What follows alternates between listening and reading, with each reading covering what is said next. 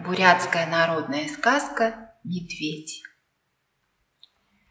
Жил-был бедный посудник. С утра до ночи мастерил он деревянную утварь.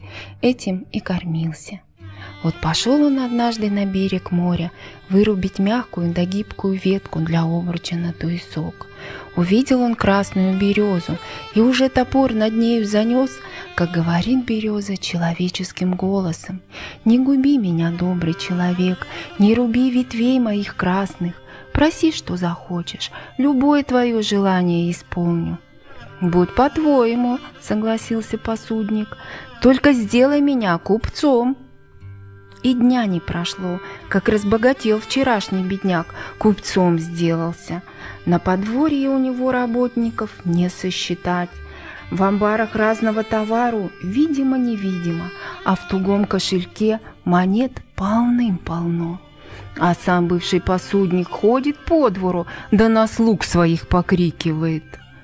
Но скоро надоела ему такая жизнь.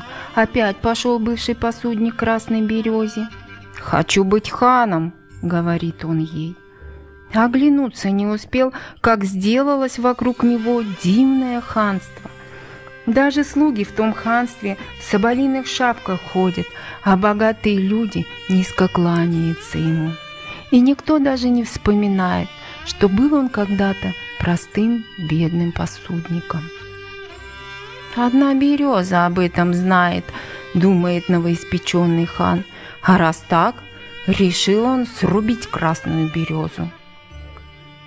Отправился он в сопровождении своего войска на берег моря. Увидев красную березу, кинулись слуги с острыми топорами исполнять волю хана.